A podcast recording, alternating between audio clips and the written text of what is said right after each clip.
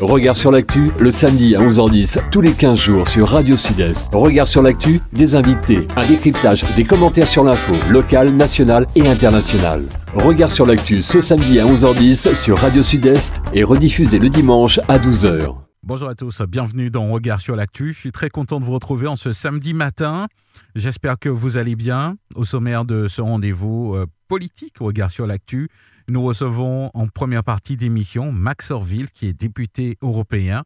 Et en deuxième partie d'émission, nous allons retrouver un investisseur en immobilier, un formateur aussi, qui est Widi Tuyet, qui sera notre invité euh, tout à l'heure sur la radio. Notre invité, il est bien là. Hein. On reçoit aujourd'hui un député euh, européen qu'on ne présente plus. C'est Monsieur Max Orville qui est notre invité aujourd'hui. Max Orville, bonjour. Bonjour euh, et bonjour à tous vos auditeurs. Merci de m'avoir invité, c'est toujours un plaisir. Ah ben nous aussi, c'est un grand plaisir. C'est pas tous les jours hein, qu'on soit un député européen, en tout cas. Euh, ça, ça, nous fait plaisir de vous recevoir. Euh, euh on, on, va juste faire un, un, petit rappel quand même que justement, vous avez pris vos fonctions euh, il y a pas si longtemps, c'était le 6 juin exact. 2022. Euh, on, va peut-être aussi faire un peu de pédagogie, je pense, euh, juste avant de parler peut-être euh, de, choses précises. C'est-à-dire, déjà, comment... C'est vrai que je vous ai pas demandé comment vous allez, Max Orville. Bah écoutez, ça va bien. Après près de cinq mois de, Parlement européen, la période de rodage est finie, parce qu'il a fallu, dans un minimum de temps, euh, engranger, digérer un certain nombre de transformations, mmh. transformations environnementales, transformations climatiques, et puis transformation de changement euh, du tout au tout d'activité professionnelle. Hein, J'étais enseignant Mhm. mmh. à la base. Donc euh, là, euh, mon champ d'action est maintenant beaucoup plus large, et je rencontre énormément de monde, et connaître les us et coutumes, les usages du Parlement, euh, il a fallu du temps, mais j'ai été bien épaulé. Est-ce que ça a changé euh, votre vision euh, personnelle que vous aviez de, ce Parlement? Oui, oui, tout à fait. Euh, j'ai envie de dire que tout comme le citoyen martiniquais, outre le prestige, d'accord, j'ignorais effectivement le, fond, non pas de la mission, mais de l'activité d'un député. Et là, j'ai été fort surpris par l'intensité du travail à, fournir. La deuxième chose, sur le fond, je crois que euh, ça m'a permis de, de, comprendre ce qu'est qu l'Europe, ce qui s'y joue, et euh, quel est son rôle vis-à-vis -vis, euh, des populations ultramarines, ultra-périphériques, comme on dit au niveau de l'Europe, ou même des 27 pays de l'Union. Alors aujourd'hui, je vais essayer, m'efforcer, d'être pédagogue pour expliquer à nos compatriotes euh, le rôle de l'Europe, mmh. les valeurs et surtout qu'est-ce qu'on y fait? Alors, on va peut-être commencer par expliquer euh, comment on devient député européen. Ça, ça a l'air d'une question simple, mais je pense que bon. Alors, les, euh, comment on devient, c'est par une élection, mais cette élection, c'est une élection à la proportionnelle, c'est-à-dire que ça a fait l'objet d'une réforme euh, en 2017, puisque, euh, ou un petit peu avant, je ne sais plus, euh, désormais, ce sont les partis politiques qui font des listes nationales et qui le soumettent au suffrage universel. Et euh, la France avait droit à 70 députés et tout le monde a concouru, tous les partis. Et il s'avère que en 2019, donc, euh, le premier parti euh, à être sorti en tête, ou presque ex aequo, mmh. c'était le Rassemblement national, qui avait 23 députés, et euh, Renaissance, l'Europe Ensemble, comme elle s'appelle maintenant, de la majorité présidentielle, qui en avait 21. Suite au départ des Anglais, suite au Brexit, on est passé à 23 euh, députés, c'est-à-dire qu'on a récupéré mmh. des sièges. Et moi, j'étais le 24e sur la liste. Donc, euh, je dépendais de la montée au gouvernement ou à la démission d'un des 23 eurodéputés. Et il s'est avéré que le 20 mai 2022, euh, le premier gouvernement du second quinquennat Macron a vu une eurodéputée, Madame Zakharopoulou, devenir ministre et donc libérer la place de d'eurodéputés. De, Donc c'était assez improbable de, de, trouver un Martiniquais. Euh... C'était pas assez improbable parce que quelque part sur la liste, nous sommes quand même la seule liste à avoir placé deux ultramarins Ouais. dans les 24 euh, dans les 24 premiers. D'accord. hein, euh, à part euh, LFI qui a un eurodéputé, Younous Omarji, et puis le Rassemblement national qui avait mis en 12e position la Guadeloupéenne Madame euh, Pierre Bacas, euh, aucune formation dite de gauche n'avait mis euh, de- d'ultramarins et encore moins de Martiniquais. Alors, on va peut-être parler du, du rôle d'un eurodéputé. Je suis sûr que si j'avais fait un sondage euh, dans, dans la rue aujourd'hui... Vous auriez gagné. Ouais, ouais, exactement. Alors, dis- dis-nous euh, justement plus à, à propos de, de- des missions, euh, si on peut parler Alors, de missions. Hein. Oui, le rôle d'un d'un eurodéputé. Alors, un eurodéputé participe à l'élaboration de la loi européenne. Contrairement à un parlement national comme le Parlement français, Mm. où euh, l'Assemblée nationale vote des lois ou, ou, euh, fait des propositions de loi, là, le, le Parlement n'a pas encore complètement l'initiative de la loi européenne. Elle réagit par rapport à des rapports se proposés par la Commission européenne. La Commission européenne qui est composée d'une présidente, Madame Ursula von der Leyen, allemande, et euh, un certain nombre de commissaires qui ont été nommés par les gouvernements de l'Union européenne. Le Parlement s'est composé de 705 eurodéputés, donc de toutes les nations, donc des 27 nations qui composent euh, l'Union européenne, et les députés siègent dans des partis politiques européens.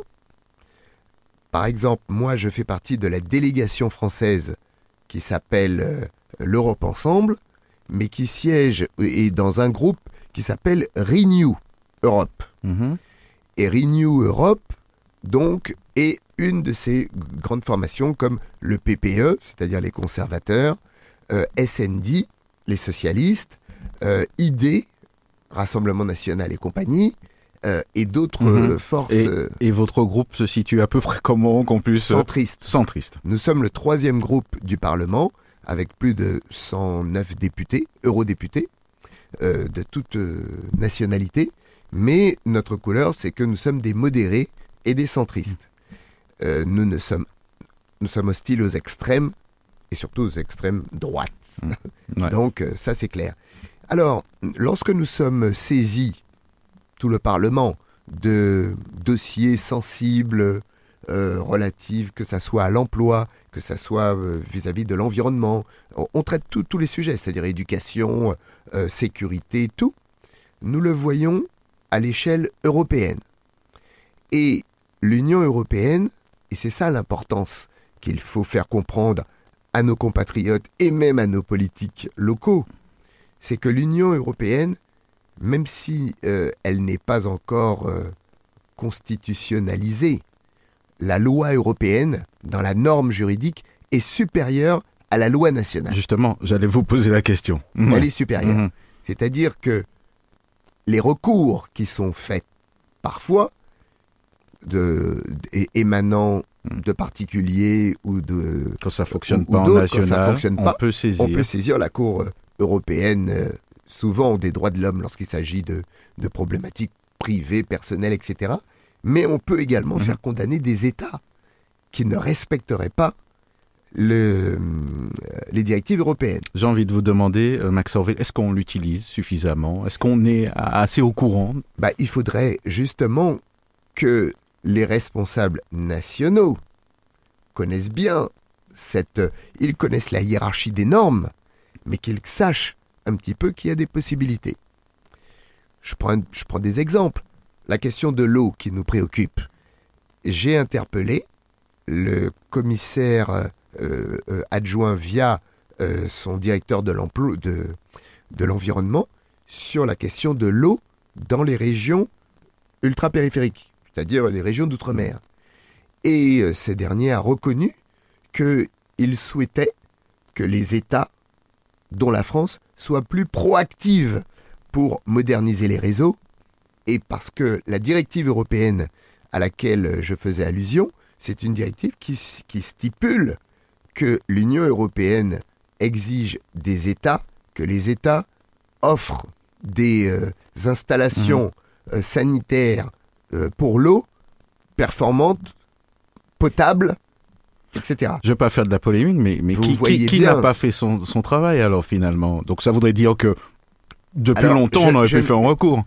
Bah écoutez, euh, euh, vous avez des responsables nationaux, hein, donc ils ne sont pas censés ignorer cela. La deuxième chose, c'est que il y a un gros mot maintenant qui s'appelle le mot sanction. Des États sont sanctionnés pour carence, pour non-respect. Voilà, je veux dire que si- s'il n'y a pas, bah, il y a une directive, vous ne vous êtes pas mis euh, en conformité, soit vous le faites, soit on vous sanctionne. Mm. La France a déjà été sanctionnée, on le voit. Oh, Donc finalement, euh, la question elle vient, elle coule de source. euh, justement, on parle d'eau. Euh, la collaboration justement entre les ultramarins, les députés Elle est, nationaux. elle est- elle est pour l'instant, et je le déplore, et je, vais lancer une initiative. Ça fait cinq mois que je suis là. Euh, J'ai voyagé il y a quelques jours avec la sénatrice Catherine Conconne, et je lui ai fait cette proposition, et elle m'a dit, je souhaite une réunion de travail avec toi. Et je trouve ça très bien, parce qu'elle est sénatrice, et donc elle représente les collectivités. Donc très bien.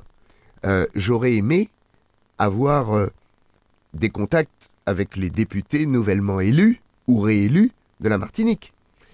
Autant j'en ai avec la Guyane, avec la Guadeloupe, avec la Réunion, autant euh, euh, ça n'a pas dépassé le stade euh, bonjour, comment allez-vous? Or, je crois que l'Union fait la force surtout pour nos territoires ultramarins, ultra-périphériques, parce que nous avons des choses à porter. Alors, pour le, le consommateur, le citoyen lambda, il ne voit pas directement l'impact. Mais euh, mon rôle, c'est d'éviter au niveau européen des directives qui pénaliseraient nos régions. Je prends Un exemple. ouais. deux exemples. Mhm, ouais.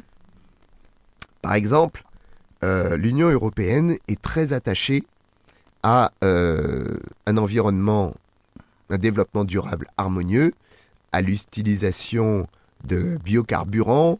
Enfin bref, euh, il faut être tout à fait vertueux. Donc la taxe carbone, euh, avec, euh, dans, le- dans le cadre de l'aviation Mhm, euh, et l'emploi du kérosène, c'était pas le- le- le bon plan. mhm. Mais on n'a pas, pas de biocarburant en Ben, voilà. Donc, on n'a pas de biocarburant, donc on va encore utiliser du kérosène pour un moment. Mhm. La taxe carbone, il y a les, ce qu'on appelle les compagnies pollueuses et d'autres. Donc, on a mis une, euh, une taxe qu'appelle la taxe carbone dans l'aviation. Mais moi, je me suis dit, et nous nous sommes dit avec les ultramarins, eurodéputés, si en plus de l'éloignement, on y ajoute le prix de l'isolement, euh, on, on est complètement fichu. Mhm. Donc, on a fait voter un amendement qui nous dispense d'avoir un billet d'avion qui est déjà en train d'exploser, dans lequel il y aurait le coût de la taxe carbone sur le prix du billet d'avion. Donc là, on parle que des régions ultra-périphériques. Oui, Donc, c'est-à-dire pour les voyages des, des ressortissants de toutes les régions ultra-périphériques à destination de l'Union européenne. Donc, ça voudrait dire qu'aujourd'hui, euh, les prix qui flambent, euh, Ce n'est pas dû- été... Ce a- euh, était encore euh, Ouais, ouais, davantage astronomique. Donc, mhm. Là, aujourd'hui, c'est la crise en Ukraine. C'est l'inflation. Le, le coût du carburant qui a explosé. Donc les billets, et j'en suis parfaitement conscient, ont augmenté de 39 à 43% Là, nous allons euh, nous revoir pour que voir dans quelle mesure l'Union européenne peut essayer de, mais elle le fait déjà dans d'autres domaines, euh, d'avoir un Mhm. bouclier quand même pour, pour, euh, Mhm. pour préserver un petit peu les choses. Est-ce que vous, vous sentez réellement qu'il y a un intérêt, parce que c'est important de le dire, pour ces régions Bon, si, si on vote des choses comme ça, ça voudrait dire qu'on prend conscience. Je vais être complètement sincère et votre, Ouais. votre réponse est, et votre question est tout à fait pertinente. Sur le plan mathématique, on compte pas. 705 eurodéputés, 7 eurodéputés issus des régions ultra-périphériques.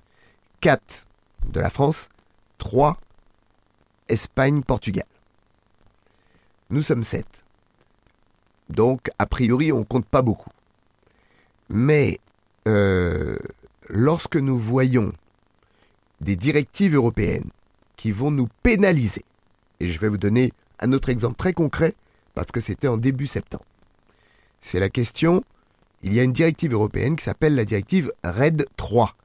C'est une directive environnementale qui, euh, dans, son, dans, dans, dans tous ses considérants, mettait en danger l'autonomie énergétique de la Guyane, mais également de la Martinique, de la Réunion, etc., par l'utilisation de la biomasse primaire. Albioma. On n'arrête pas de dire, mais euh, les régions ultrapériphériques, vous êtes dépendantes des énergies fossiles. Très bien. Donc depuis des années, il y avait, euh, des alternatives, euh, Albioma, et également question d'éoliennes pour alimenter le réseau. Et euh, le réseau Albioma à La Réunion apporte près de 50% de l'énergie. Ah, c'est pas mal. Mhm. En Martinique, on est dans l'ordre des 20-25%. Et avec les éoliennes qui arrivent, on pourrait être à 30%. La Guyane a adopté cette... Euh, qui pourtant un sol fertile avec des énergies fossiles, L'Europe leur demande non, soyez plutôt vertueux. Très bien. Faites donc de la biomasse et trouvez une, alternative énergétique. Alors, la Guyane s'y est mise, et il y a à peine encore deux ans, l'ex-ministre de l'Environnement, Barbara Pompili, était venue en grande pompe inaugurer, euh, et euh, allez, allons-y, Folleville, tout le monde était content. Et avec cette directive européenne, on dit aux Guyanais et aux, ultramarins, attention, c'est fini. Hein.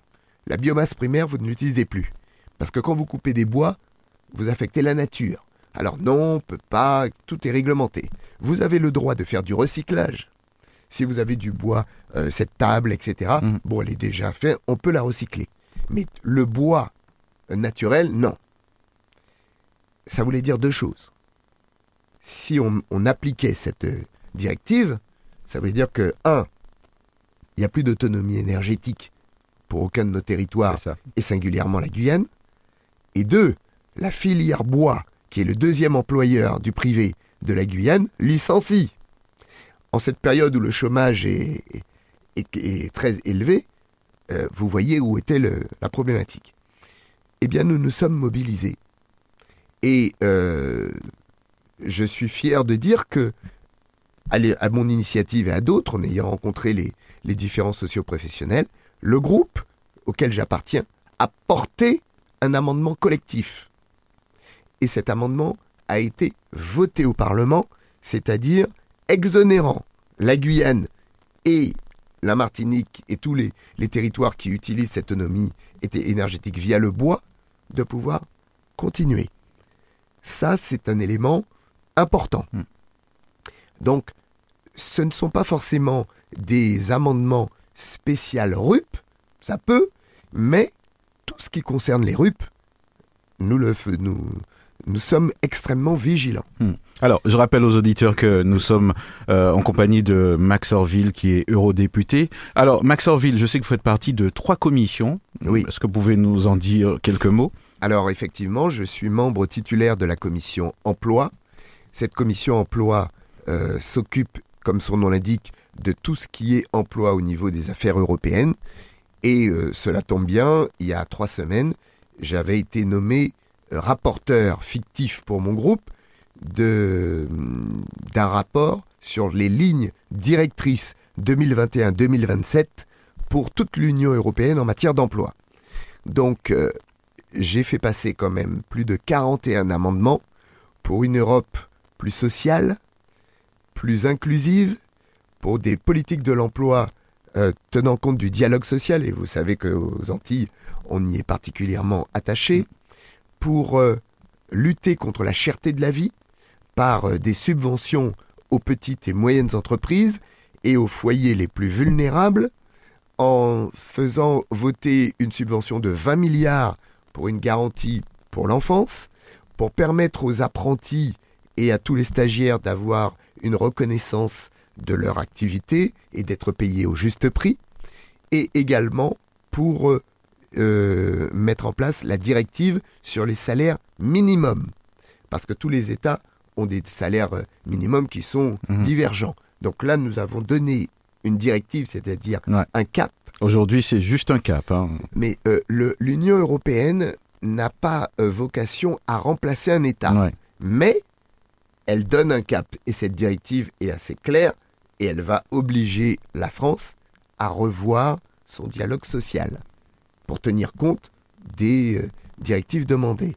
Donc, nous nous sommes euh, attaqués à ça. Donc, une, Mhm. une- je vous dis, euh, 41 amendements Ouais. donc, que j'ai fait passer euh, au, au travers euh, de mon groupe pour cette euh, politique de l'emploi, de salaire minimum. Nous, euh, je suis donc membre de cette commission.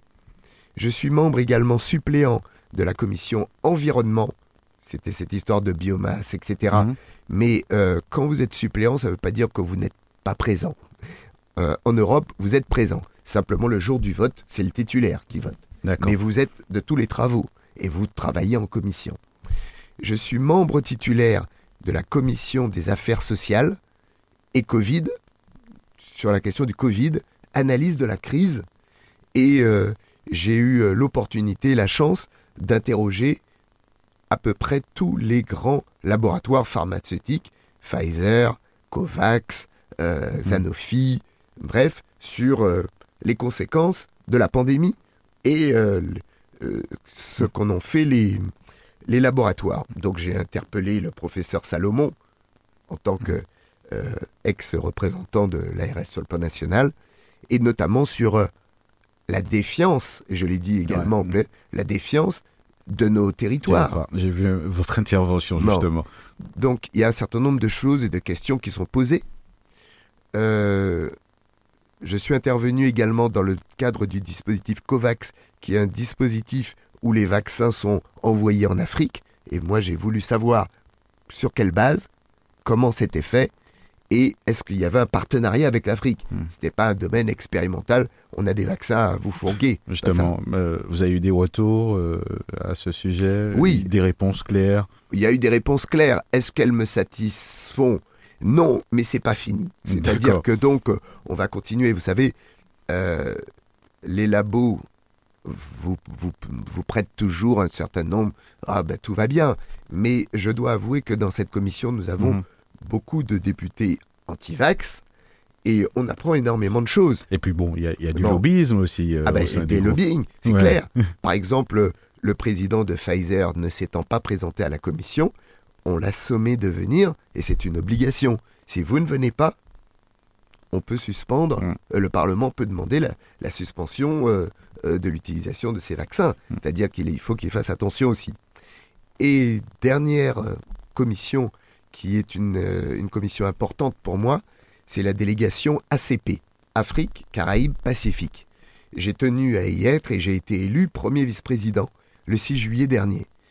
Et j'ai donc reçu à ce titre euh, la Dominique, qui demandait de l'aide, euh, puisque la Dominique est sinistrée après chaque cyclone, 500 millions de PIB euh, par an, et euh, une reconstruction de la Dominique estimée à 1 milliard 250 millions Ah ouais, par le FMI. Mm.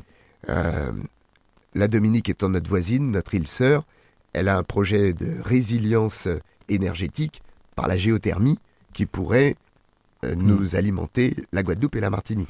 C'est intéressant. Alors, je sais que vous avez été chargé d'un rapport. Euh, Est-ce que ça concerne justement euh, les- ces pays de la Caraïbe? Un rapport sûr. Alors, il me semble un rapport sur, sur la collaboration entre les, euh, les îles, la Caraïbe et l'Europe. Alors, euh, c'est en cours, c'est une, une proposition que je fais, c'est-à-dire de, de, dans le cadre par exemple des sargasses, euh, je milite pour euh, une, euh, une coopération régionale caribéenne, Amérique latine et Union européenne, de manière à identifier les bonnes pratiques. Et euh, selon les bonnes pratiques, eh bien, pouvoir les répercuter Mhm. et en même temps app- apporter euh, les fonds Ouais. de l'Union européenne pour y arriver. Quand, quand vous en parlez comme ça, euh, je sais que euh, le, le problème des sargasses, c'est un problème qui, qui vous tient à cœur depuis le début. Euh, Est-ce que c'est pas par là qu'on devait commencer? Ben oui. Mais oui. Mais, mais c'est par là, dès mon arrivée, hein, j'ai posé cette question. Mhm. Dès mon arrivée, je l'ai abordé sous la question sanitaire et environnemental, c'est-à-dire pêche, etc. Et j'avais alerté lui, là, le commissaire, il était devant moi, je lui ai dit, mais nous ne sommes pas des, nous sommes des territoires ultramarins de l'Union européenne.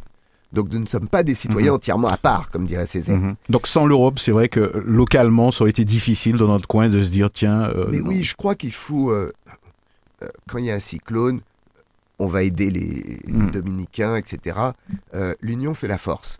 Il faut arrêter de penser que nous sommes seuls et que nous pouvons seuls régler toutes sortes de problématiques. Je connais les, les problèmes des sargasses en termes sanitaires, en termes environnementaux, en termes euh, euh, de sécurité, euh, tout ce qu'on veut.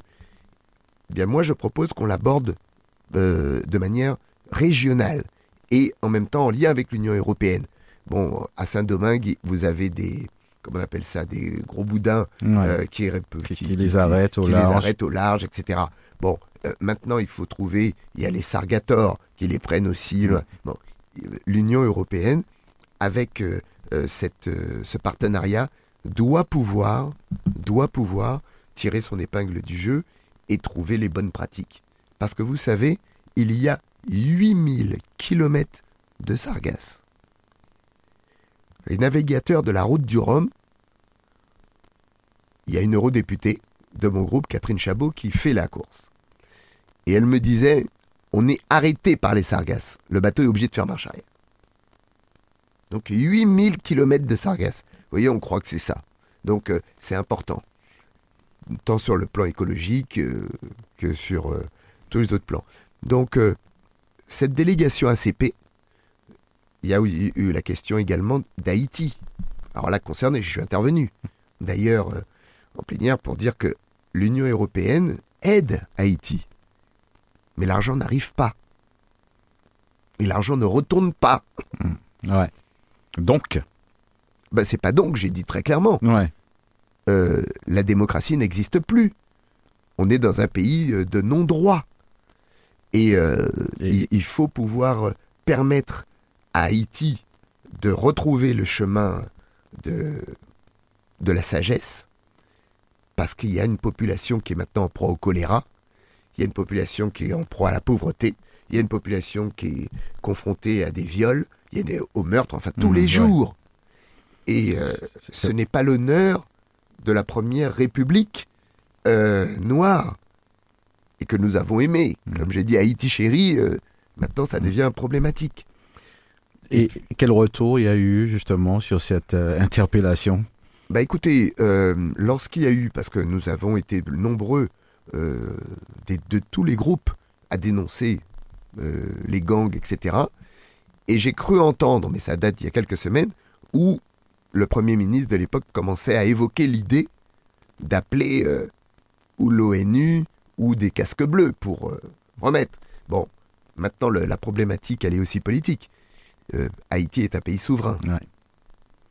Alors, on, va aborder quand même euh, quelques thèmes d'actualité. C'est vrai qu'on a, on a parlé de l'augmentation euh, des, des billets d'avion. On en a déjà parlé quand même, expliquant un petit peu euh, les, les leviers, en tout cas européens, qui étaient possibles euh, pour, pour faire baisser. Sinon, je crois que les prix auraient été beaucoup plus Élevé encore. élevés encore. Mais là, c'est... Est-ce est-ce- est-ce qu'on a encore des marges de manœuvre? Bah écoutez, en tout cas, il faut savoir que l'Europe a bien compris que là nous vivons, nous, nous et nous ne sommes, ne sommes malheureusement pas sortis d'affaire. La crise est loin d'être terminée. On n'est peut-être même pas arrivé à son apogée. Ouais. L'inflation continue de galoper. La crise qui a été soumise par la Russie, euh, c'est ça. Coupure des denrées, coupure du gaz, etc., euh, qui a entraîné des sanctions, etc., ça a des répercussions mondiales. Et l'hiver approche. Pas ici, mais l'hiver approche. Et ici, en Martinique, on importe. Donc le coût est toujours plus cher. L'Union européenne a affronté depuis ces 3-4 dernières années, la France aussi, la crise des Gilets jaunes, la crise du Covid, la crise maintenant l'inflation. Euh, il est évident que euh, ça devient très compliqué. L'Union européenne veut mettre en place des procédures d'urgence pour aider autant que faire se peut, parce qu'on voit bien que la cherté de la vie est cruciale. Comment on va faire? Je sais qu'en Union européenne, et moi le premier, nous allons militer pour euh, essayer de plafonner les prix, ou du moins d'intervenir le plus possible Mm. pour aider. Euh, en France, ça s'appelle euh, la lutte anti-gaspi, clim, électricité et tout. Euh, nous, on mérite d'avoir une attention particulière liée à notre insularité, notre éloignement, notre isolement, etc. Et ça, c'est tout le boulot Mhm.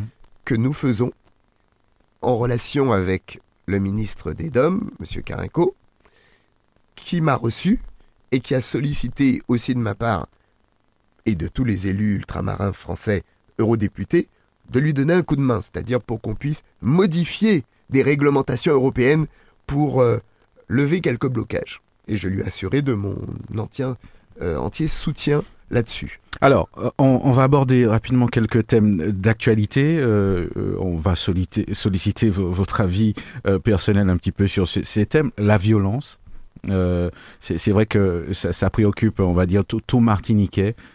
Comment vous, vous voyez ça, Max Orville, aujourd'hui? Je suis, alors de Bruxelles, ça ne m'a pas échappé, je l'ai dit hier à un de vos confrères, je suis atterré, peiné, attristé, je ne trouve pas le, bon vocable, le verbe, mais euh, c'est dramatique. Je viens de vous parler d'Haïti. Et je me dis, est-ce que je vais vers le même profil pour mon pays? J'ai entendu les élus territoriaux qui euh, s'en sont fait l'écho le 7 septembre lors du dîner à l'Élysée. Nous avons maintenant des tristes records. Tous les jours, nous avons des jeunes et des, des- des morts violentes. J'ai appris avec tristesse à cette occasion que le phénomène de drogue, euh, avant, était peut-être un peu, euh, je dirais pas marginal, mais restait là. Maintenant, nous avons la présence ou l'arrivée de cartels, avec tout ce que ça signifie. Mhm. Donc cela demande euh, des moyens de police judiciaire que ce- sur ce plan-là, le président Letchimi a sollicité. Mais ça demande aussi euh, une vraie prise en- de conscience Mhm. de la part de nos élus et de nos familles. Est-ce qu'on pourrait pas imaginer une collaboration caribéenne, européenne finalement, puisque bon... euh, Oui, euh, non mais ça, ça d'accord. mhm. tout à fait euh, d'accord, mais là nous sommes encore dans le traitement de, euh, comme, de- euh, des sanctions ou des choses à venir. Ouais. Euh, Ça me touche d'autant plus c'est que je suis un enseignant et que donc j'ai vu une décadence dans cette jeunesse, dans cette perte de valeur, parce qu'il y a une perte de valeur. La perte de valeur travail. Il y a des jeunes qui vous disent combien tu touches? 2000 euros? Mais moi en un week-end c'est ce que je me Mm. fais. Quel est l'intérêt? Donc, euh, quand vous avez ça à affronter, quelle réponse la société martiniquaise apporte à cette, euh, cette dérive Quand vous voyez qu'en Guyane, euh, des gens préfèrent faire la mule, les mules, hein, Ouais. risquer de mourir. de etc., mhm. vous vous interrogez. Lorsque vous voyez que toute la jeunesse se, se balade avec des, des, des, des- des smartphones euh, qui coûtent euh, euh, très cher, Mm. mais qui sont dans nos... Donc, non, il faut revoir. Je crois que la véritable coopération, c'est éducation nationale et politique, Mm. et le rôle des familles, le rôle de parents. Et je crois qu'un certain nombre de parents ont démissionné. Alors, il y a une autre problématique aussi, c'est la santé. Est-ce que euh, Max Orville ne faudrait pas imaginer, euh, revoir le modèle euh, Peut-être qu'il il est arrivé à bout de souffle, on a du mal à trouver des médecins, euh, ils, partent de la Martinique, ça, on, on devine un petit peu pourquoi. Euh, Est-ce qu'il n'y en a pas qui ont réussi mieux que nous, euh, qu'on pourrait regarder comment ça fonctionne chez eux? C'est- vrai qu'il était très en vie, hein, le modèle français, il y a quelques années, mais aujourd'hui, je crois qu'il est à bout de souffle. Le modèle français, est-ce qu'il est à bout de souffle? Il a créé euh, ce modèle, l'opulence, ou du moins la, la possibilité. Mais vous avez pointé un, un sujet qui est spécifique à la Martinique. Aussi, ouais. Je reviens de Ténérife, qui est une région ultra-périphérique. Qui a un système de santé performant, qui a une insécurité la plus basse de toute l'Union européenne, avec une, une, immigration, puisque les gens sortent du Maroc, il y a une forte hmm. immigration. Et il n'y a pas cette violence, il n'y a pas cette délinquance. La question de la santé. Il y a une défiance même des Martiniquais pour leur propre santé. Hein. On doute des médecins. Tout le monde est médecin. Hein c'est ça. Euh, vous faites de la radio, demain tout le monde va, va dire on peut faire son travail. Mmh. Ils n'ont pas compris que c'est un job. J'étais en, lien avec la directrice de l'ARS Guyane. Elle, elle est contente. Elle voit tous les médecins martiniquais venir en Guyane.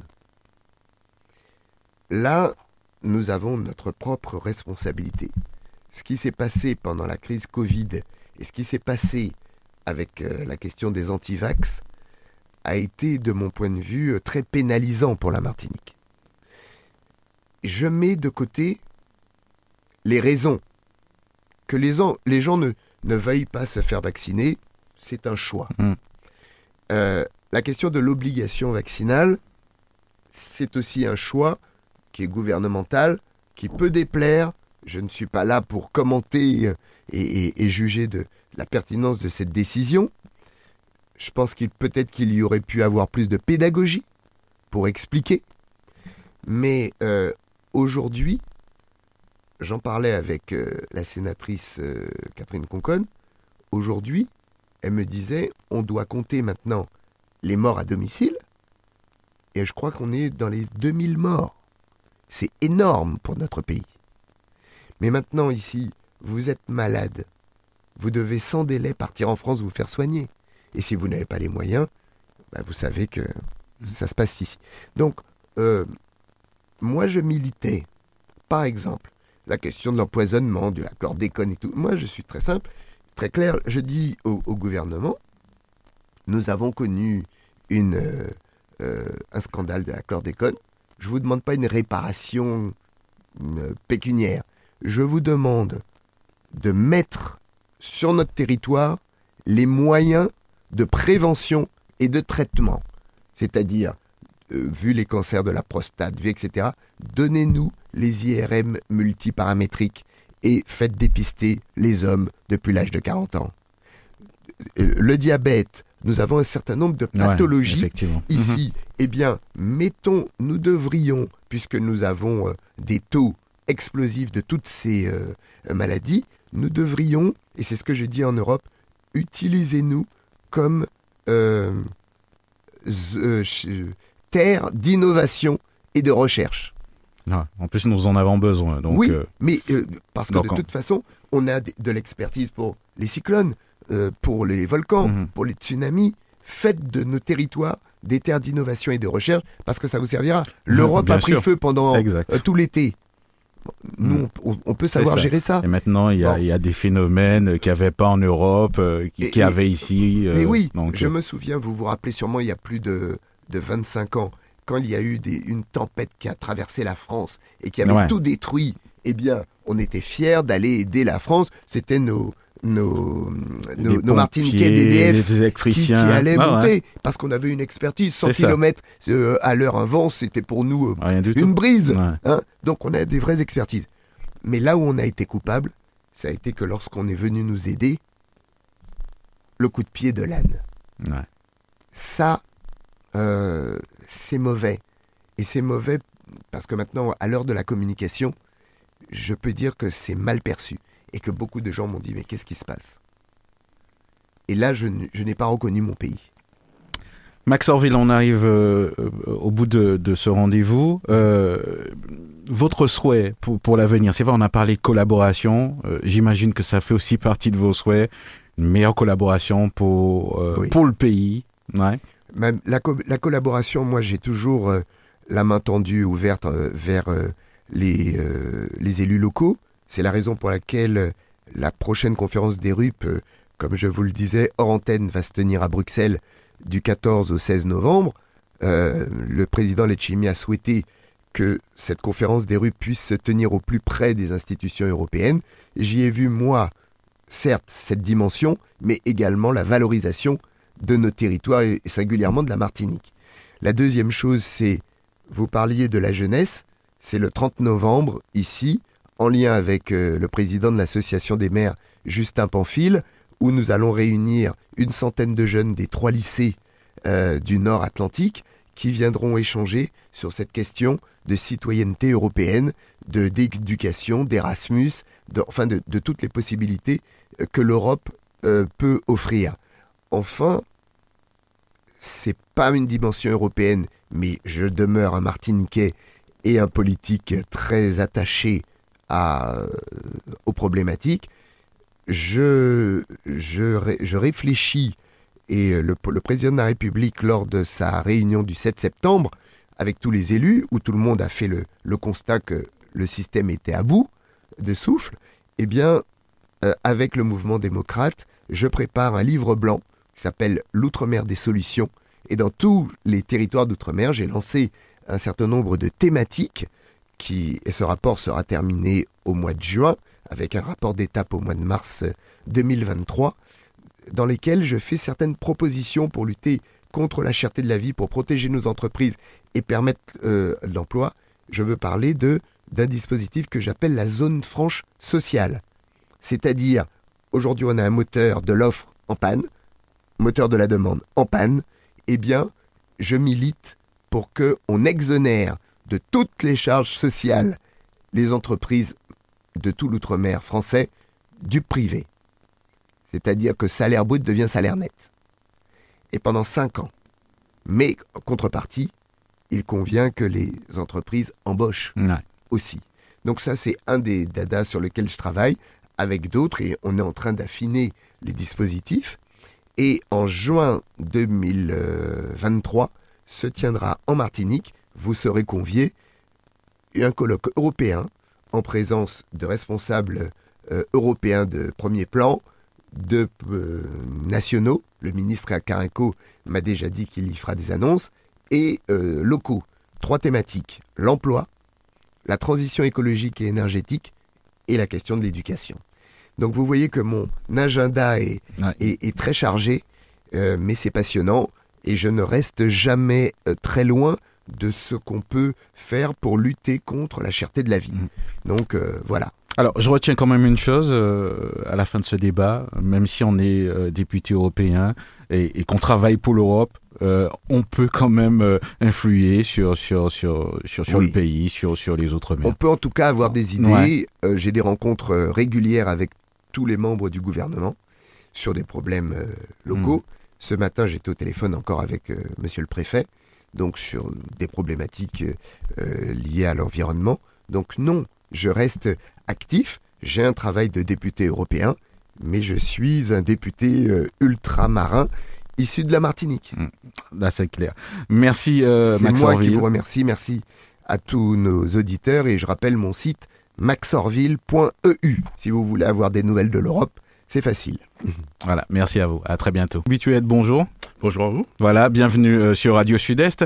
Donc, euh, on démarre une toute nouvelle rubrique aujourd'hui en, présentiel. Donc, merci de ta présence. Mais euh, de temps en temps, on va, on va te retrouver justement par téléphone ou en visio aussi quand cela sera possible. Comment ça va? Ben Moi, ça va très bien. Hein. plaisir d'être là avec toi. puis partager tout ce qui est immobilier avec tout le monde. C'est un réel plaisir. Toujours un mhm. plaisir d'être là.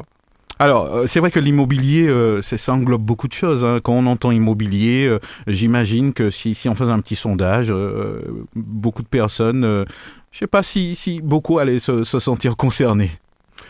Pourtant, je pense que tout le monde devrait se sentir concerné, puisque quand on regarde bien, tout ce qui est autour de nous, c'est de l'immo.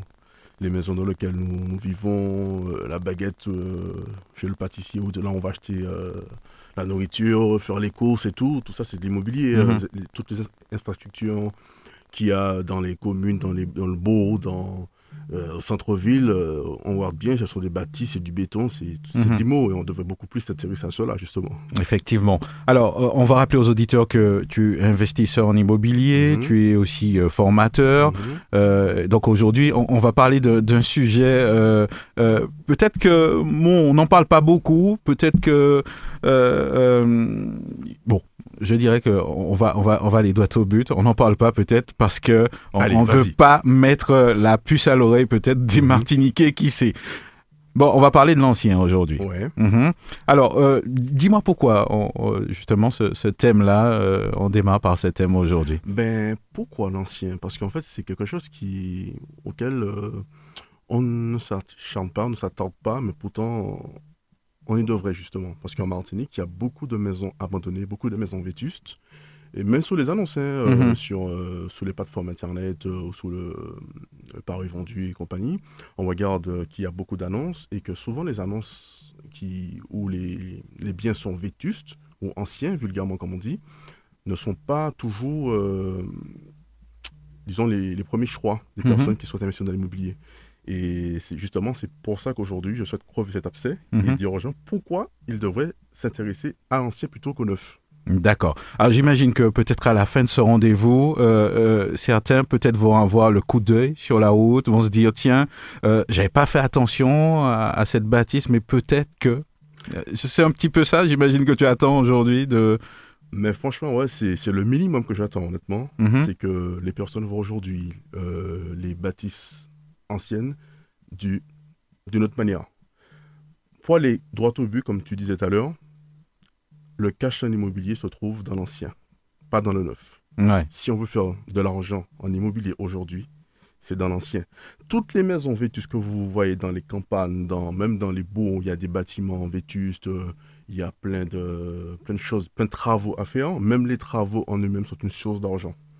Il faut, il faut, c'est vraiment particulier, ça fait vraiment flipper. Mais pour moi aujourd'hui, quelqu'un qui veut même démarrer, alors c'est vrai que démarrer dans l'ancien, ça peut faire flipper parce qu'on se dit, ouais, il y a beaucoup de travaux à faire, est-ce que je vais pouvoir réussir à gérer cela?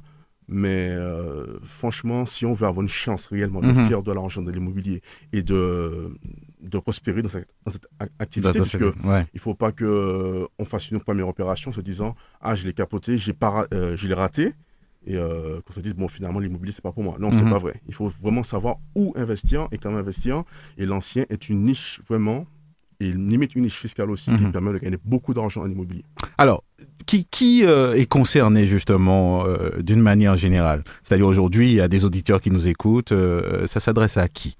Ben déjà, toutes les personnes dans un coin de leur tête qui ont envie d'investir dans l'immobilier, les personnes bien sûr qui ont, qui ont une activité qui leur permettent d'emprunter à, la banque, c'est très important. Et euh, moi j'invite toutes les personnes, que ce soit 20, 30 ans, 30, 40, euh, les couples, toutes les personnes qui veulent investir en immobilier devraient s'y intéresser. Mhm. Alors, donc euh, aujourd'hui, euh, on va détailler un petit peu. euh, on va prendre un exemple type. J'ai une vieille bâtisse à côté que, que j'ai héritée de, de, de la famille. Bon, en admettant, je suis propriétaire. J'en en fais rien. Donc j'ai complètement tort. Ah complètement, complètement. Si déjà tu as hérité de quelque chose, Bon, déjà elle, n'a pas de fenêtre, mais bon, euh, elle est là. elle- bon, Elle est debout. elle est debout. Elle est debout. bah, elle n'a pas de fenêtre. Bah, on va à la quincaillerie, on prend des fenêtres. non, franchement, euh, tout ce qu'il y a sur une maison peut être euh, acheté, réparé, peu importe. Mais si, comme tu dis, elle n'a pas de fenêtre, bah, les, les fenêtres, on, on l'achète. Maintenant, l'avantage qu'il y a dans cela, comme tu dis, c'est que tu as une vieille bâtisse. Euh, c'est faire faire euh, une estimation des travaux, regarder euh, comment tu peux faire euh, l'estimation, ça veut dire faire une étude, voir la faisabilité du projet, Mhm. mais avec un peu, alors, il faut un peu de temps quand même pour réaliser cela, mais oui, c'est si tu as une bâtisse qui est là, qu'en plus que tu as hérité, oui, pourquoi pas, vas-y. Vas-y. Alors, on, va aborder un thème euh, qui, qui intéresse tout le monde, hein, puisque c'est le nerf de, de la guerre, c'est c'est l'argent. Euh, fiscalement parlant, euh, euh, j'imagine que si tu parles de l'ancien, c'est que il y a des avantages. Il y en a qui, peut-être aujourd'hui, qui, qui, a- qui avaient l'intention euh, d'acheter du neuf euh, ou, ou de faire leur maison. ou leur maison secondaire, hein, puisque bon, il y en a qui, qui font leur maison pour y habiter, d'autres qui, qui ont des projets. Donc, est-ce qu'on peut faire un petit parallèle quand même, qu'on puisse se situer? Mhm. Alors, fiscalement, c'est beaucoup plus intéressant d'investir dans l'ancien que, de- que dans le neuf. Fiscalement, c'est beaucoup plus intéressant parce que euh, il faut savoir qu'on peut lier la fiscalité aux travaux. Ah, ça, c'est un bon point, ça. Voilà. Ouais. voilà. Donc ça veut dire que finalement, plus il y a des travaux, plus je risque, ça peut devenir intéressant jusqu'à un certain taux, j'imagine. Je dirais que plus il y a des travaux, plus c'est intéressant. Eh ben, je crois que c'est tout l'inverse de ce qu'on imaginait il y, a, il y a quelques temps. Oui, ouais. ce sont les idées reçues, mais franchement, plus il y a des travaux, plus c'est intéressant fiscalement et plus intéressant en termes d'argent. Mhm. Donc j'imagine, Weddy, euh, si tu dis y a des travaux, si on, veut acheter justement le bien pour faire un investissement, finalement, c'est aussi un avantage qu'il y ait des travaux. On peut négocier à ce moment-là? Ben, C'est plus facile à négocier, puisqu'en général, quand un bien est vétuste, il y a, comme nous disons à l'instant, des travaux. Donc c'est plus facile à négocier en disant qu'il y a tel travaux à faire, telle estimation de travaux à faire. Donc on va peut-être devoir revoir sur euh, le prix qui est proposé. Mhm. Que sur un bien qui est neuf, qui est refait totalement à neuf, et qu'on se dit, ben, la personne a fait son bien neuf, elle a fait la peinture, elle a fait les cloisons et tout. Là, on ne va pas trop venir négocier. La personne investit si c'est 50 000 euros, si c'est 100 000 euros de travaux. Et la personne vous demande si c'est 200 000, c'est 200 000. Mhm. Mais là, un bien qui est, euh, qui est, qui est vêtu, un bien qui est dans l'ancien, donc il y a beaucoup de travaux à faire.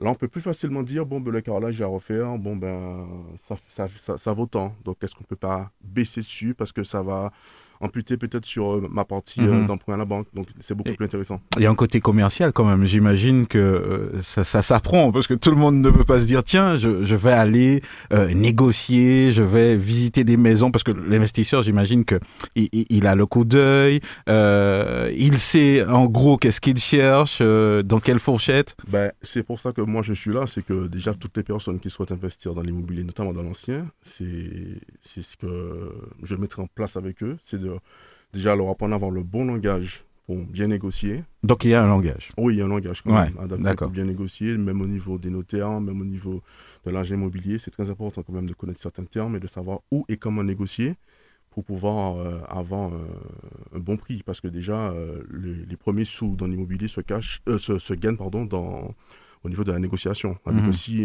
on propose un bien à 100 000 et qu'on peut essayer de gratter euh, ne serait-ce que 5 ou 10 000, c'est 10 000 euros de gagné. Donc 10 000 euros de gagné, c'est pas négligeable. Rien qu'à la négociation. Mhm. Voilà. Donc c'est très important de savoir comment négocier, utiliser les bons termes justement pour convaincre euh, le vendeur ou l'intermédiaire justement pour euh, diminuer le prix. Alors, je rappelle aux auditeurs que s'ils souhaitent euh, poser des questions, qu'ils le peuvent, hein, vous nous appelez au 05 96 51 46 69. On sait jamais hein, si vous avez une question, il se ferait un plaisir euh, de, de, vous répondre. Alors, moi, il y a une chose que j'ai retenue euh, la dernière fois où on s'est vu, dit, c'est que tu disais que si on a de l'argent sur son compte et que ça sert à rien, c'est comme si on avait un glaçon mm-hmm. qui, qui, fondait au soleil. ceux qui nous ont pas suivis justement la, la dernière fois, pourquoi c'est intéressant d'investir justement dans, l'immobilier? Ben, Pourquoi c'est important d'investir dans l'immobilier? Il y a déjà un aspect euh, argent auquel euh, les rendements sont beaucoup plus intéressants que de placer tout son cash en banque. Et euh, il y a aussi un aspect patrimonial pour, pour nos enfants. Donc plus tard, c'est beaucoup plus sécur de se dire qu'on investit en étant plus jeune dans, dans des biens pour en tirer des revenus locatifs. Et plus tard, si on nos enfants avant complément de retraite ou on plaçait ses revenus carrément. Mhm. Donc euh, il y a plusieurs aspects qui, à ce niveau qui, qui, qui justifie l'investissement dans l'immobilier. Mhm. Alors, j'imagine qu'il y a plusieurs types de profils. De toute façon, il y a, il y a celui qui, qui, a déjà son bien, peut-être, ou qui en a plusieurs. Euh, je pense que, bon, il faudrait quand même que euh, qu'on soit propriétaire dans un premier temps, si c'est un héritage, que, que, les choses soient bien claires quand même pour pouvoir démarrer, j'imagine. Alors, oui, alors si nous sommes déjà propriétaires, et qu'on a un bien assez intéressant, oui, ça peut être, euh, ça peut être un avantage pour pouvoir l'exploiter de suite. Donc euh, à ce moment-là, on fait un financement uniquement de travaux, les travaux à, réaliser sur son bien. Mhm. Et il y a aussi le profil où les, les, futurs investisseurs sont locataires et à ce moment-là peuvent constituer un dossier de banque, euh, voilà, faire une offre sur un bien et, mhm. devenir à, à, leur tour propriétaire. Alors, la question peut-être que tout le monde se pose, à la Martinique, est-ce qu'il y a des biens disponibles pour, pour se lancer? Alors, en Martinique, dans l'ancien, franchement, c'est, je pense que c'est une pépite d'or. Parce que quand on regarde partout, dans tous les quartiers, même dans les bourgs, même dans euh, le centre-ville, il y a des biens vétustes, il y a des biens partout. franchement, il y a de quoi faire. Il y a de la place pour je ne vais pas dire tout le monde, mais presque tout le monde. Ça veut dire que les premiers sont les mieux servis. Les premiers. Les Donc, premiers il, vaudrait mieux que ce soit des, des, des Martiniquais qui soient les premiers servis. Oui.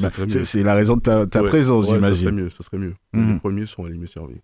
Alors, j'imagine, on a parlé de, de la dernière fois de, de, de mentalité, mais j'imagine que, que ça se travaille, euh, il faut être prêt. Bon, il y a un aspect formation qui est, qui est non négligeable, j'imagine, hein, parce que bon, euh, euh, pour, pour pouvoir euh, se lancer, j'imagine qu'il il faut des atouts quand même et une certaine assise. Et tu parlais de langage face euh, justement à, à ce- aux gens de- dans le milieu. Oui, c'est important de se faire accompagner. C'est important de, de savoir dans quoi on se lance.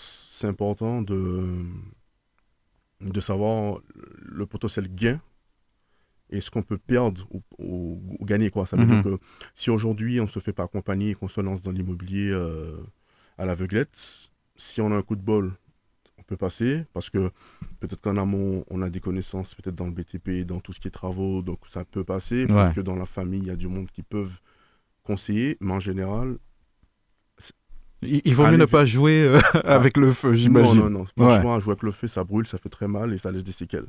Et l'immobilier, les séquelles euh, se payent en, en beaucoup d'argent et surtout en- en- dans le temps. Ça veut dire que Mhm. si on, on s'est raté sur une opération et que euh, on a mal calculé euh, son coût déjà par rapport aux travaux qu'il a à faire, par rapport au financement, si vous faites un financement de, je sais pas moi, de 150 000 euros et que vous avez euh, prévu 30 000 euros de travaux, mais qu'en été avec 80 000 euros de travaux, je pense que ça peut faire mal parce que le bien, du coup, il va rester comme ça. Alors, bien sûr, il y a des solutions, il y a, il y a toujours des solutions, Mm.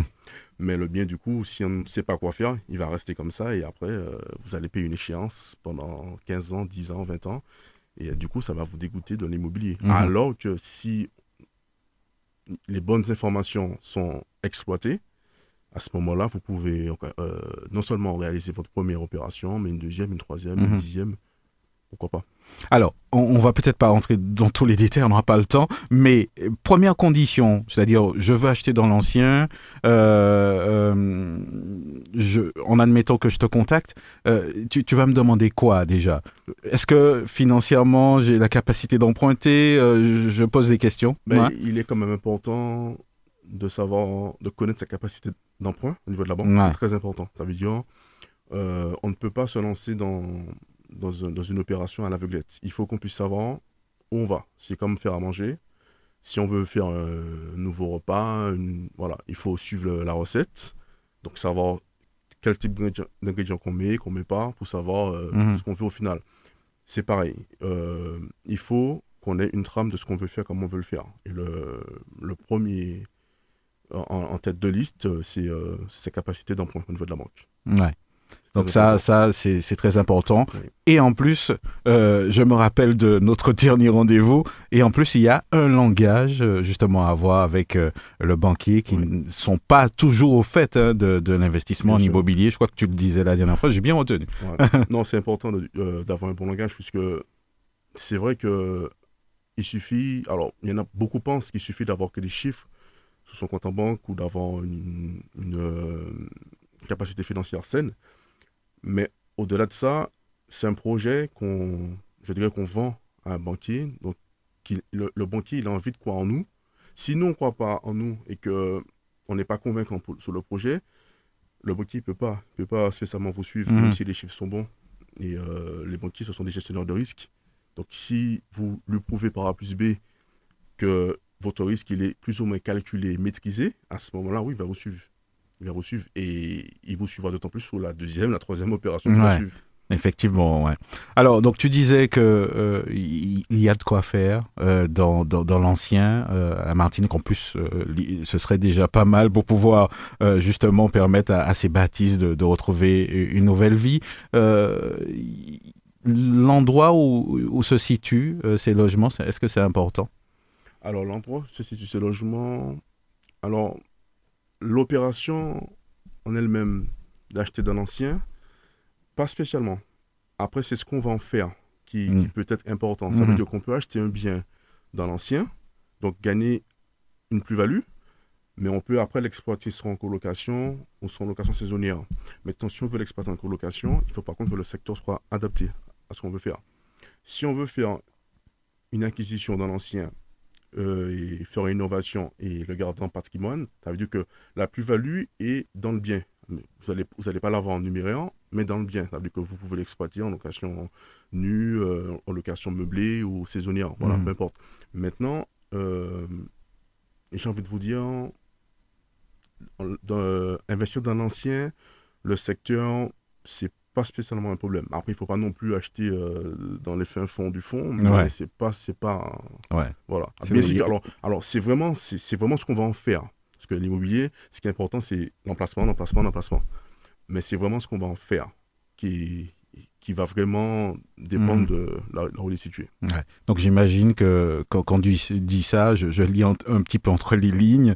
Euh, si on sait qu'on on veut faire de la colocation, on va pas aller au fond des bois. On va essayer de se rapprocher le plus que possible d'une zone. euh, Voilà, si on veut de la colocation, on va, on va, ça, on va, on va essayer de l'exploiter en général dans des zones entre guillemets universitaires, Ouais. Euh, où il y a beaucoup de, de, de centres d'études aux alentours, parce que les colocations générales sont souvent exploitées par les étudiants. Donc euh, voilà, mhm. voilà, c'est une première niche par exemple, une première idée des personnes qui veulent investir en colocation. Mhm.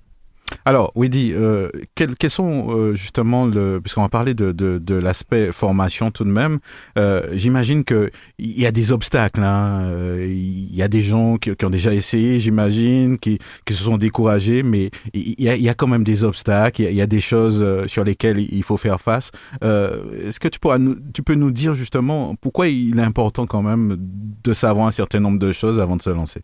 Ben, il est important de savoir pas mal de choses parce que il faut limiter quand même les risques et, et la casse parce que l'immobilier c'est beaucoup d'argent investi. Ça veut dire que c'est pas euh, un coup de baguette magique et ça s'efface euh, par magie. Non, ça veut dire que c'est il y a beaucoup de sous investis, il y a beaucoup d'énergie et de temps investi et pour ne pas perdre d'argent, il est vraiment important de connaître de connaître pas mal de choses. Mhm. C'est important parce Mhm. que non seulement que si on se rate, euh, on, on peut endetter, non, non seulement nous, on s'endette nous, mais si c'est dans le cadre de l'aspect familial, on, peut endetter son époux, son épouse, euh, et euh, Ouais. du coup, euh, il peut avoir des, do- des dommages collatéraux. Quoi. Mhm. Donc il faut vraiment être vraiment informé sur ce qu'on veut faire, comment on veut le faire, et se faire accompagner dans, Ouais. dans certaines opérations. Ah, C'est vraiment important. Voilà. Moi, si j'avais eu cette opportunité, quand j'ai commencé, et ça m'aurait permis de gagner beaucoup de temps, beaucoup plus Mhm. d'argent. C'est vraiment important. Alors, euh, on, peut détailler légèrement, c'est-à-dire que qu- quand tu parles d'accompagnement, ça voudrait dire dans le début du projet, euh, c'est-à-dire l'aspect formation, qu'on va se retrouver devant le banquier, euh, quel langage avoir devant le notaire, j'imagine. Euh, je me mets déjà dans la peau de l'investisseur. Donc, j'imagine que c'est un petit peu dans, cette étape euh, que, que il- il faut en tout cas savoir où on va et comment faire. Non, je vois, je vois ce que tu veux Ouais. dire. Je vois que tu te mets dans la peau de l'investisseur, ça se voit. J'essaye, j'essaye.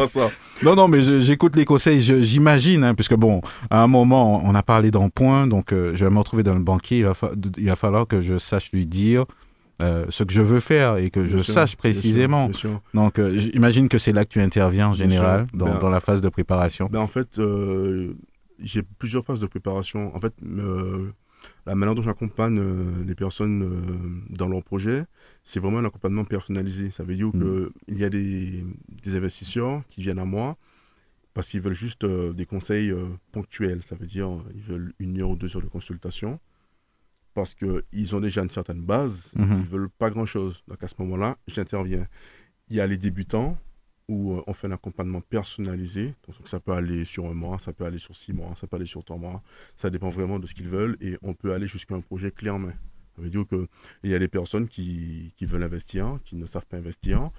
Je peux limite faire le projet à leur place. Mhm. Donc le projet est bien sûr en leur nom, mais je fais leur projet à leur place. Ça veut dire que je vais jusqu'à euh, leur dire quoi faire, tel bien choisir, comment Mhm. l'exploiter, quel artisan choisir, euh, quelle séparation mettre et comment le louer. Donc c'est sûr qu'à ce niveau-là, à la fin, le rendement, il est, Mhm. il est assuré, ça c'est sûr. Eh ben, je crois qu'on a donné quand même beaucoup de beaucoup d'infos tout de même aujourd'hui. Donc, je, je suis sûr que aujourd'hui, euh, si vous êtes sur la route, eh ben, jetez un petit coup d'œil, hein, regardez. Euh, des fois, j'ai l'impression, on dit qu'il faut peut-être pas hésiter à demander à, qui ça appartient, si, si on cherche des biens. euh, Franchement, non, il faut pas hésiter. ouais. Il faut pas hésiter et, et il faut même des fois aller, alors, à toquer les vrai. portes des voisins Ah, d'accord. ou aller à l'urbanisme en fonction Mhm. du, euh, de la ville ou de la commune où on veut investir ou le Mhm. bien nous intéresse. Il faut aller à l'urbanisme et chercher dans le secteur le bien en question qui, qui est là, qui n'est pas exploité et, et à, qui justement il est pour pouvoir en faire une proposition. Ah oui, il faut pas hésiter. Mhm. Et il faut pas hésiter. Non, mais c'est un vrai métier finalement. euh, Disons que tu tu n- tu n'aimes pas peut-être ce, ce terme de métier, mais euh, Non, disons que c'est. Alors, oui, c'est. Il y a un aspect d'activité secondaire, il y a un aspect d'activité ponctuelle, il y a un aspect métier. il y a en une fait, que- mentalité que aussi. ce soit dans l'activité secondaire ou partielle ou un métier, les, les termes et les risques sont les mêmes. Mm. Il faut vraiment que ce soit similaire dans tout. D'accord, donc Voilà. c'est quelque chose que- qu'on peut facilement, euh, même si on a un emploi. euh, ouais. Oui, oui, bien sûr. Mhm. Alors, pour démarrer, je, je, je, je prédispose à dire aux futurs investisseurs qu'il faut qu'ils aient un emploi, un emploi stable. Ouais. et pour pouvoir vraiment convaincre les banques d'investir avec eux. Et euh, à ce moment-là, oui, ça va, ça va débouler sur pas mal de choses. Alors, Wendy, euh, je crois que très bientôt, je crois qu'il y aura une masterclass Bien sûr. gratuite.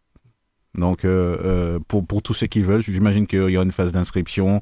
Euh, Qu'est-ce qu'on va trouver ce jour Tu vas parler de quoi, justement Ben, dans- déjà, dans ça? en fait, Mhm. je vais. Donc, comme tu dis, je, j'organise une masterclass ce dimanche à 18h. Mhm. Donc, il sera en ligne. Donc, euh, tout le monde pourra.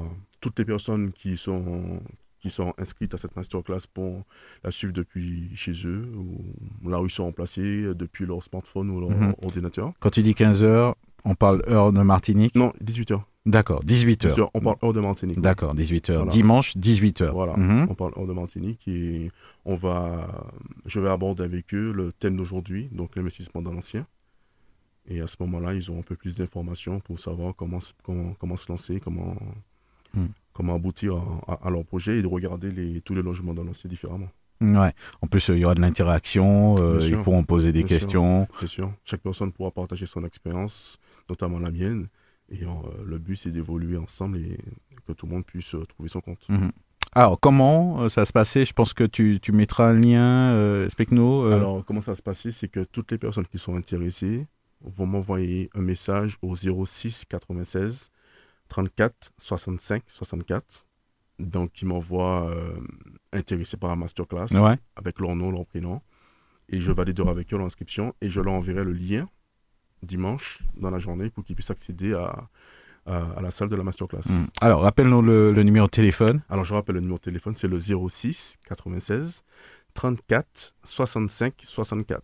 Donc, voilà, donc euh, n'hésitez pas, si vous n'avez pas bien noté, euh, on, on va le rajouter euh, sur le Facebook de la radio. En tout cas, merci Weedy, hein, parce que bon, je sais que tu es un petit peu bousculé par le temps, mais tu as pris le temps justement Toujours, de, toujours, de venir... toujours pour partager euh, ma passion de l'immobilier, aider ce qu'ils veulent, qui, qui veulent réussir. Mhm. Franchement, je, réponds tou- je réponds toujours en temps pour cela. Mhm. En plus, l'immobilier, euh, on avoue que des- ça peut changer une vie, si Ben, on pense ça très sérieusement. Je dirais que l'immobilier, ça peut changer des vies parce que Des vies. il y a un aspect économique dans cela. Ça veut dire Mhm. que si les personnes se mettent aujourd'hui à beaucoup plus investir, ça va relancer plein de choses, notamment le secteur du BTP.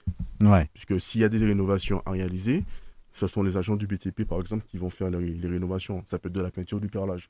Donc il y a vraiment un aspect économique dans cela. Ouais. Donc c'est très important aujourd'hui de, de s'intéresser à cela et d'investir. Un lien peut relancer une économie. C'est vrai. Euh, un aspect investissement et puis patrimoine, tu en as parlé. Patrimoine, Donc ça voudrait dire qu'on laisse quelque chose quand même chose à ses enfants. les enfants et les mettre à l'abri, surtout avec la conjoncture actuelle. Donc c'est très important quand même d'a- d'avoir une, autre source de revenus, une autre corde à son arc, comme on dit. Mhm. Donc il ne faut pas prendre cela à la, légère. Voilà, en tout cas, merci à toi d'être passé dans, dans les studios. On, va te retrouver régulièrement le mercredi euh, sur Sud-Est Radio. Avec plaisir. On va rappeler quand même ton, ton numéro de téléphone euh, aux auditeurs. Alors mon numéro de téléphone c'est le 06 96 34 65 64. Voilà, j'espère que vous avez bien noté. Euh, merci à toi et puis à très bientôt, à mercredi prochain. Eh bien à mercredi prochain, à très bientôt. Merci de nous avoir suivis. Nous vous souhaitons de passer un excellent week-end. Ce rendez-vous politique sera rediffusé demain dimanche à partir de midi. Regard sur l'actu, le samedi à 11h10, tous les 15 jours sur Radio Sud-Est. Regard sur l'actu, des invités, un décryptage, des commentaires sur l'info, locale, nationale et internationale. Regard sur l'actu ce samedi à 11h10 sur Radio Sud-Est et rediffusé le dimanche à 12h.